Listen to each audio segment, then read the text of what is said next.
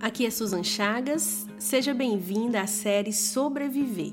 Hoje falaremos sobre longanimidade. Alegrem-se na esperança, sejam pacientes na tribulação, perseverem na oração. Romanos 12, 12. Sejam pacientes na tribulação. Essa declaração nos põe para refletir sobre a condição do nosso coração na hora da tribulação. Todos nós passaremos por tribulações. Nossa vida é feita de picos e vales. E essas tribulações servem para forjar em nós o caráter de Cristo. A longanimidade, que foi traduzida como paciência em muitas traduções da Bíblia, é indispensável para a nossa caminhada cristã. Muitas vezes, na hora da tribulação, o que mais queremos é sair dela, e isso é normal.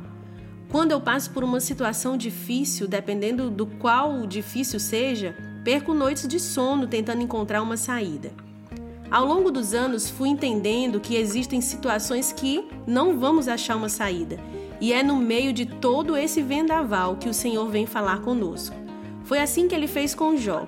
A Bíblia nos diz que no meio de um grande vendaval, Deus veio e falou com Jó. Ele não trouxe respostas, ele não veio para resolver a situação, ele veio simplesmente para um encontro. Se o nosso contexto é de tribulação, nós precisamos de paciência.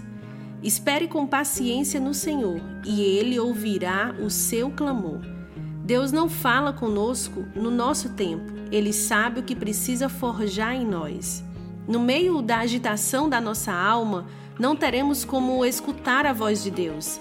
Existem momentos que precisaremos silenciar todas as vozes ao nosso redor, sentar pacientemente e esperar Ele vir, falar e nos direcionar. Não se turbe o coração, espere em Deus. Quando você cansar, não desista. Seja paciente. Ouça a Deus e só depois de ouvi-lo, continue.